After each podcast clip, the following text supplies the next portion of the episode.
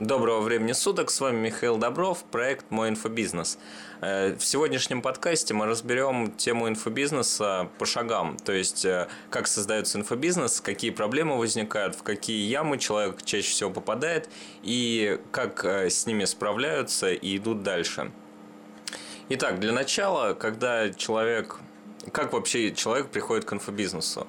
Изначально где-то кто-то видит, что в интернете можно заработать, что люди зарабатывают в интернете. Множество разных примеров. И заинтересовываясь этим, э, человек задается первым вопросом, ну как? Как они зарабатывают? Что они для этого делают? Э, человек начинает искать в интернете информацию, начинает, может быть, книжки покупать, э, узнавать у своих друзей и знакомых, как они это делают. Естественно, кто-то не попадает в инфобизнес, а начинает там заниматься какими-то другими делами, фрилансом или вообще бросает идею заработка в интернете и занимается своими офисными работами или какими-то еще. Те, кто все-таки заинтересовался именно инфобизнесом, приходят на второй шаг, э, когда понимают, что в инфобизнесе э, есть люди, которые зарабатывают, но что это такое, что такое инфобизнес, они полностью еще не понимают начинается поиск информации а, об инфобизнесе, о том, что это, как это. В этом э, поможет, э, в этом помогают ну, множественные поисковые системы, множество сайтов, где написано, что такое инфобизнес и э, на чем он основан. Тот же сайт myib.ru, на нем множество статей для самых новичков есть. Далее узнав, что такое инфобизнес, человек попадает на третий шаг. Да, хорошо, инфобизнес я понимаю, но как зарабатывают в инфобизнесе? То есть, э, как это все, как это все делается? И тогда человек начинает искать э, способы заработка, способы построения своего инфобизнеса. Как, что нужно последовательно сделать, чтобы был аналог инфобизнесов – Э, свой работающий, э, чтобы можно было запускать свои курсы, делать вебинары и так далее и тому подобное. Также очень много курсов в интернете, в том числе и моих. Далее человек, разобравшись, что такое инфобизнес, как он э, строится, как выстраивается система, он попадает в следующую так называемую яму. Я назвал следующим образом. Сделал, но как заработать-то?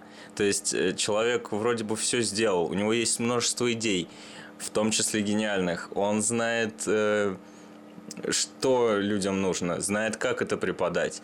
Он знает он придумал множество бонусов, придумал множество, написал статей, э, придумал темы для вебинаров и так далее и тому подобное. Но как заработать-то? То есть ни клиентов, ни денег, ничего еще инфобизнес не приносит.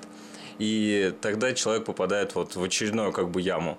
Он, у него множество как бы желаний, рвения, но он не знает, как это все запустить все-таки. И на этом шаге еще дополнительное количество людей уходит из инфобизнеса, потому что не знают, как действовать дальше. Следующий шаг э, называется набор подписчиков. То есть человек осознает, что для того, чтобы инфобизнес был прибыльным, необходимо набрать сначала клиентов, набрать подписчиков. Он начинает набор подписчиков, э, ищет ну, множественные возможности для пиара своих инфопродуктов – как бесплатные, то есть партизанский маркетинг, э, рекламируя там в сообществах, э, в каких-то комментариях, на сайтах других инфобизнесменов и так далее. И платные, то есть покупая рекламу в социальных сетях, в контекстной рекламе и так далее, в специальных сервисах. А справившись с задачей набора подписчиков, ну, на первом этапе, то есть собрав там хотя бы тысячу подписчиков – ну, я говорю об этом, потому что набор подписчиков – это работа, которая идет постоянно. Это не этап, это как бы постоянный приток новых подписчиков, который должен быть настроен.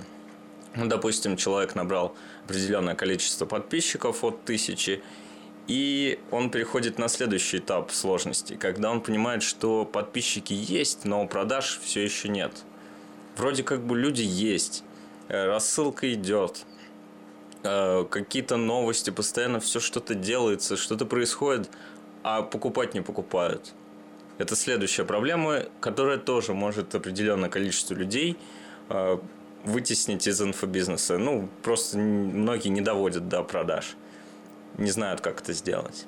Но те, кто начинает браться за ум, так сказать, искать информацию, э, записываются в коучинг и так далее и тому подобное, кто ищет, в общем, тот находит. Э, и он начинает, э, начинает делать запуски, начинает правильно вести email-маркетинг и постепенно продавать уже своим подписчикам своим клиентам те или иные услуги, в том числе и коучинг, инфопродукты, вебинары платные э, и так далее.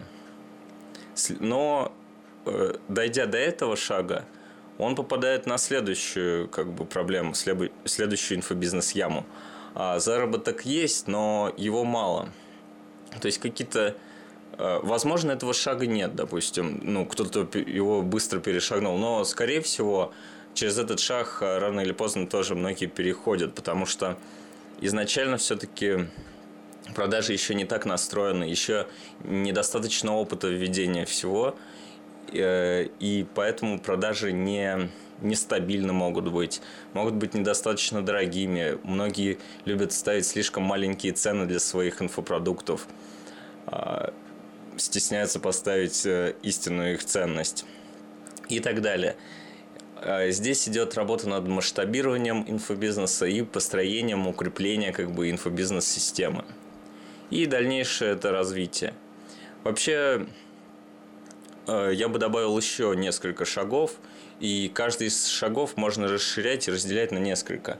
А, там дальше можно приписать э, наем работников, работа э, различных отделов, то есть там Э, работ э, отдел по рекламе, отдел по взаимодействию с клиентами, там, колл-центр и так далее и тому подобное. То есть э, расширяться и развиваться можно дальше, дальше и тому подобное. Но именно вот для новичков на начальных этапах я разобрал основные моменты и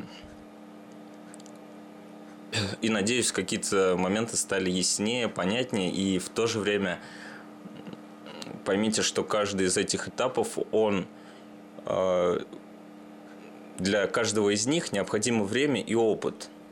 И чтобы попасть с одного на другой, нельзя пропустить какие-то предыдущие этапы.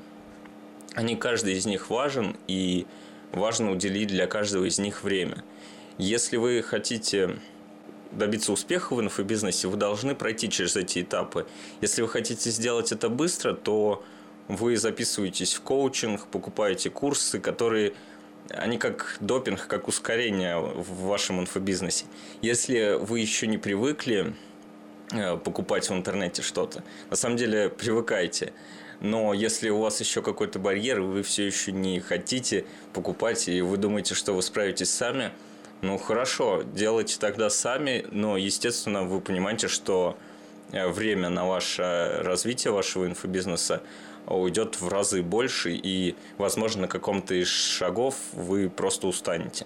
А коучинг и консалтинг, консалтинг вообще там, э, помимо того, что идет помощь в, на каждом из этапов, Э, идет ну, конкретный инструктаж, как бы как действовать дальше. Помимо этого идет и техническая помощь на каждом из этапов.